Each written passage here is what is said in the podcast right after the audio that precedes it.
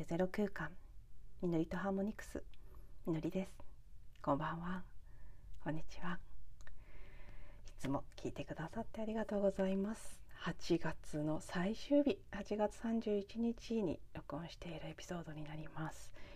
いよいよ8月も終わりですね。なんかもう今日私は夕方近所のカフェに行って8月のお疲れ様会をしてしまいました。それぐらい8月濃かったな長かったないろんなことがあったな大変だったな みたいな感じですね。後半はねあのスムーズな流れもかなりあったんですけどにしても8月全体を振り返った時にいやーすごいかったなっていう感じが あのしみじみ残るぐらいの1ヶ月だったように感じています。そして今日8月31日が、えー、マヤ暦ソルキンで金105で赤い蛇の13日間の始まりということでまた13日のサイクルが切り替わりました。はい、赤い蛇のテーマは生命力生き残らせる本能などがキーワードとしてあります。そして明日から9月1日から9月10日の満月の日までの10日間がギャップ金と呼ばれるギャラクティックアクティベーションポータル、ね、銀河の活性化の正門というのが開いている日。ということであの、まあ、簡単に言うと本当に宇宙エネルギーが降り注ぎやすい日とかそういうものとつながりやすい日という感じだと思うんですけど私はね、実際毎回こういうねカレンダーそういうカレンダー使ってるので感じてみると確かにちょっと普通の時とは違うなって思うことが多いんですね。でそれは10日間も続くということなので一体何が起きるのでしょうかとそしてその最終地点に9月10日魚座での満月しかも今年は中秋の名月と満月が重なるということですねいつも重なるわけじゃないみたいですけど今回は重なるということでうんなかなかあのなんかちょっとちょっとした注目ポイントだなと。でその前日9月9日徴用の節句くくりの日、ね、99でくくり、えー、くくり姫なんかとあの白山神社に祀られているもう物事を、まあ、だからくくるなので終わらせるとかけじめをつけるとかそういったことを助けてくれる女神様でもありますけどくり姫と関連の深い節句の日があったりなんかもして結構ねある種の盛り上がりがあるのかなという気がします。魚座の満月以前もお話ししましたけど魚座12の星座のサイクルの中で一番最後のサインなのですごく官僚のエネルギーが強いですし水のエレメントの星座分かりやすいですね魚なのでそしてね、とってもこう境界線がないような支配性が海王星で海のエネルギーもとても強くあって浄化力も高い、えー、魚座さんのサインですのでそこで起きる満月ということで満月もね浄化手放しに良いタイミングというふうに言われていますから結構そこに向かっていく終わらせるっていう流れ99くくりがあっての次魚座最後のサインでの満月っていう流れがある10日、えーと、今日を入れると11日間になってきますからなかなかねはい。完了っていうテーマが一つあるのかなというふうに感じています。私自身がですねこの前の新月の後翌日ぐらいから282930と31も入れると4日間た、ね、今日も入れると4日ですけど結構浄化起きてます。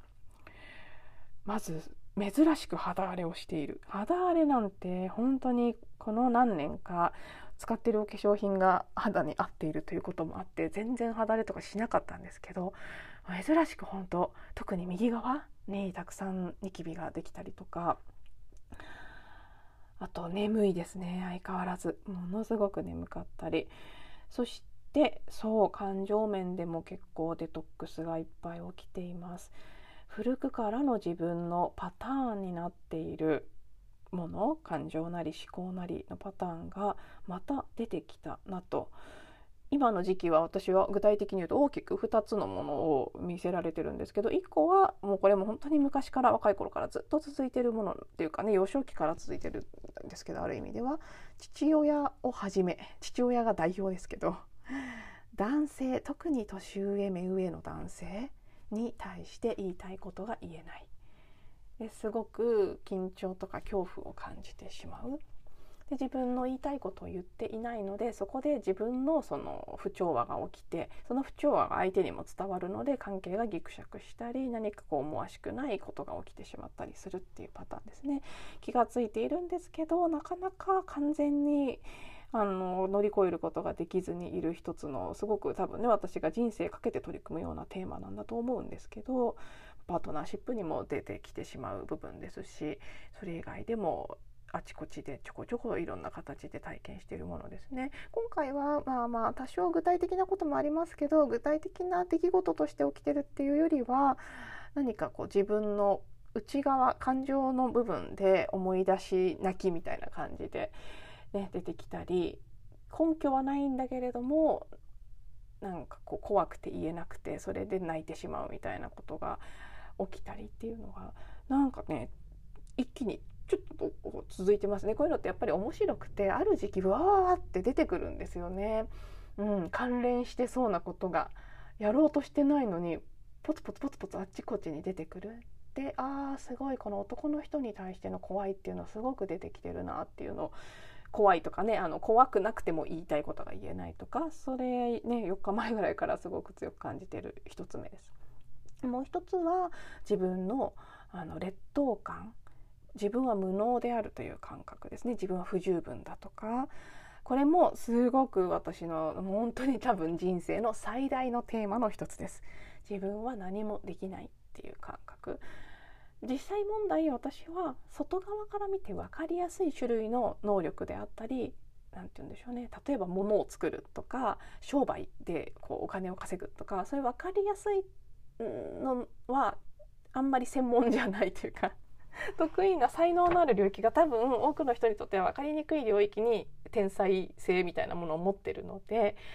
普通に世の中的に見て分かりやすい評価されやすい能力で他者と自分を比べてしまうとほとんどの場合自分には力がないっていうふうに感じてしまうんですよね。で分かってるんですよ自分の才能っていうのは分かりにくい部分にあるということは知ってるんですけどそれでも目に見えるものに気を取られてあ私は何にもできないってなったり なんかねすごい本当あの人はいいなこの人はいいなみたいなのをやたら強く感じたりっていう時期がやっぱりあの繰り返し繰り返し周期的にやってくるんですけど、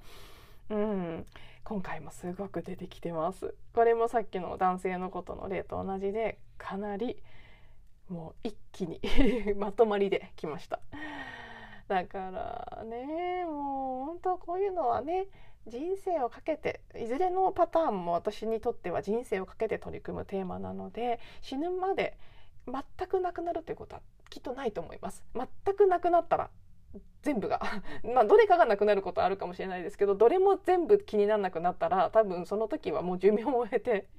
やり終えてあの宇宙に帰る時だと思うので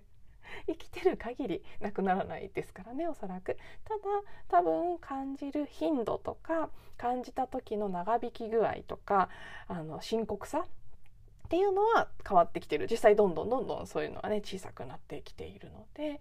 そしてまあ起きてはいるけどそれを見てる自分が同時にいる。こうやって認知して言語化してであ起きてるねって思う。起きてるねって思う思えるからって起きてる感情とかが薄れるわけではないんですけどただまあそれでも見ている。そして必要があるから今それが起きてるんだよねと。ね、前もご紹介したことはありますけど「What am I?」違う、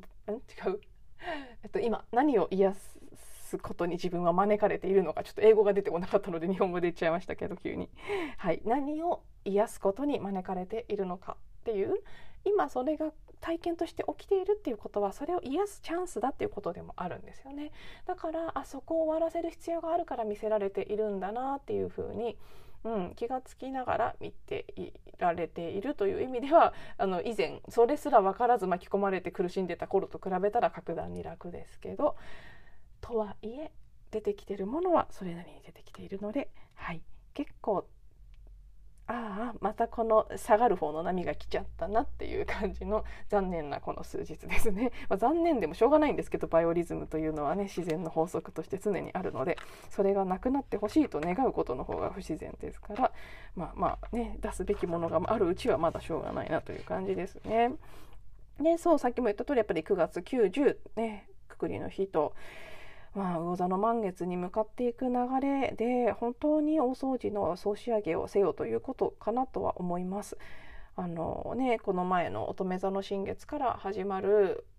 まあ、一旦その3ヶ月というサイクルで考えていった時11月にね、あのまた日食月食2回の食が続くタイミングが10月末から11月頭にかけてあるのでそこまででまあさらに冬至を迎えてまた新しい2023年に向かっていく手前でこの2022年の最後の仕上げとして特にここから3ヶ月ぐらいの間っていうのは終わらせるっていうことの終わらせることをさらに本当に完結させるということですねいらないものをっていう大事な時期でもあると思うんです。なのでうん、まあ今出てきてるのは仕方がないのかなっていう感じですね。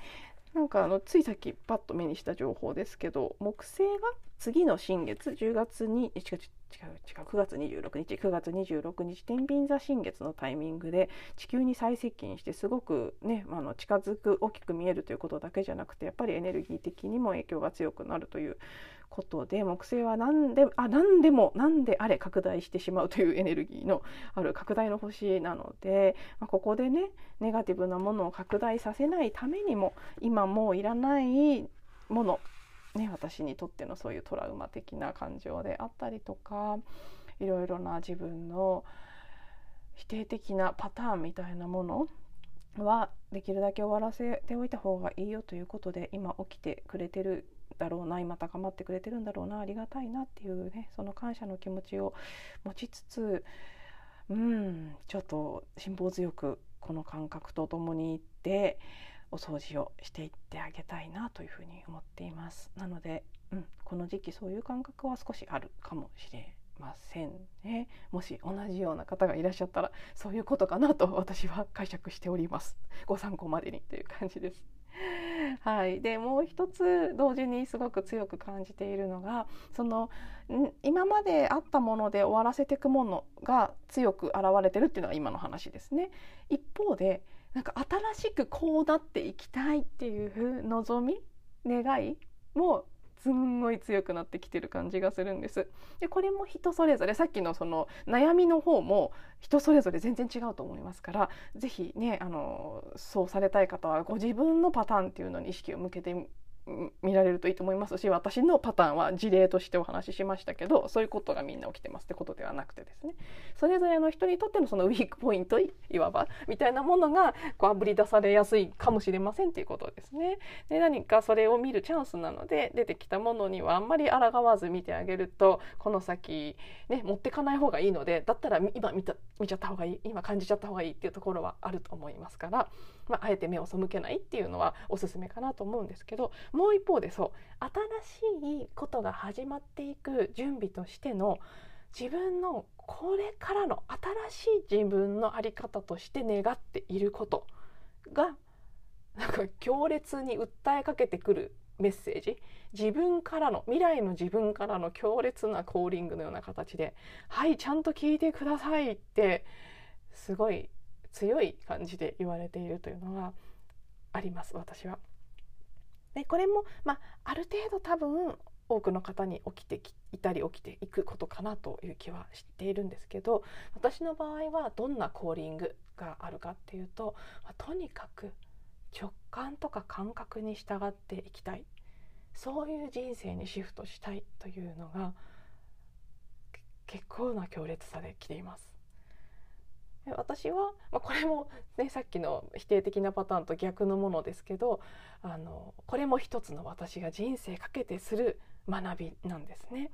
もともともう100%って言っても過言じゃないぐらい感覚派直感派の人なのにすごい思考派のふりをして生きてきて環境とかね育ってきた環境とかいろいろな事情がえことがあってそうなっているんですけど感覚派の自分を完全に忘れたふりして思考派で生きてきた。そうしたかったっていうことでもないんですけどそうなっちゃった。結果的に。で自分の感覚っていうのをだいぶ鈍らせて感覚とかね内なる声を聞かないって思考をぐるぐるさせてなんか途方に暮れるとかね。そういうことをずっとやってきた。でそのことにはもう6年56年前には気づいているんですけど67年前かな。には気が付いているんですけどでだいぶ前よりは感覚の声に従うことができるようになったりそうじゃないとしても気が気がつけるようになった。さっきのネガティブなパターンと同じで気が付いてるかどうかっていうのはすごくあの大きな違いですからやっちゃったとしても気づいてはいられるようになってきたんですけどでもまだまだ直感とか感覚で生きてると言える状況からは程遠いんですね実際私の生き方は。自分が思うその自分なりの指標ですけど。こんなもんじゃない。こういうんじゃないって。で、まあ、少し前にあの北レア号ねハワイの北レア号の話もこねあのなんで GPS とかも持たず、えー、大航海をするカヌーの話ですけど。かそのエピソードの時に私が体験したアメリカの荒野でビジョンクエストというね一人で1週間キャンプをするという体験であったり森のリトリートといって原生林に入って自分で感覚だけを頼りに時間を過ごすとかそういうのをした時の自分の本当に開いている野生とか、ね、そういう表現に近いような感覚感性の全開の状態でそれをその特殊な環境だけではなくもう日常人生そのものをそうやって生きていきたいっていう願い。そして、まあ、同時にそこはすごく自分の中でクリエイティビティと深くつながってきてる部分でもあるんですけど直感のままに感覚感性を開いて生きていくということはすなわち人生全てがアートになっていくしそこから生み出される自分のクリエイティブな何か。それはいわゆるアート作品なのかどうなのか分かりませんけど何かクリエイティビティによって生まれてくるものそれに出会っていきたいっていうそういうこう渇望感とかパッションもとっても高まってきているんですね。でも今はその高まりがどっちかっていうと否定的な形。そう慣れてない自分ダメとかそう慣れてる人が羨ましいとか。そっち側の体験として主に出てる時期なのでちょっと辛いですけどでもその人に対して思う羨ましさとかできてない自分にがっかりしたり後悔したり悲しんだりする気持ちっていうのは裏返すとそう感覚感性をもう100%フルに開いてクリエイティブに生きていきたいという願いでもあるんだ。ああそうだ。それがすごくあるんだな私っていうのに気づかされる、まあ、それもそのネガティブなね人を羨ましく思ってしまったりなんとなくこう今の自分にモヤモヤして悲しくなったりっていうそこをちゃんと感じているからこそ気がついたことでもあるので。うん。まあ感覚としては嫌なものですけど出てきてくれたそれは本当に一つの自分からのお知らせでもあるし呼び声である。そこにちゃんと耳を傾けて不快な感覚からも逃げずにそれを感じながらでもそれをうん不快な自分を落ち込ませるものとしておくのではなくってその自分が足りないという方にフォーカスするんじゃなくてそれをもっとしたいと願ってる自分がいる。そのそれがあるというねあるの方にフォーカスすることっていうのがすごく大切だと思うのでずっとそれをね学んできててなかなか実践できないですけどでも本当にそうだなってやっぱり今回も改めて思っていて。うん、それを願っているっていう自分そしてそこでそういう生き方がしたいんだっていう意図をしっかり持ってそのエネルギーを発することによって引き寄ってくる現実がある次の一歩があるっていうことだと思うんですよね。なのでなんかね今の時期っていうのはそういう古いものを終わらせていくっていうのと新しいこう自分の中に芽生えてきている情熱を感じるっていうのが一つのテーマとしてあるのかなとそれは本当このね終わりと始まりのサイクルね、当然魚座の満月で終わるということは次天秤座の新月と始まりの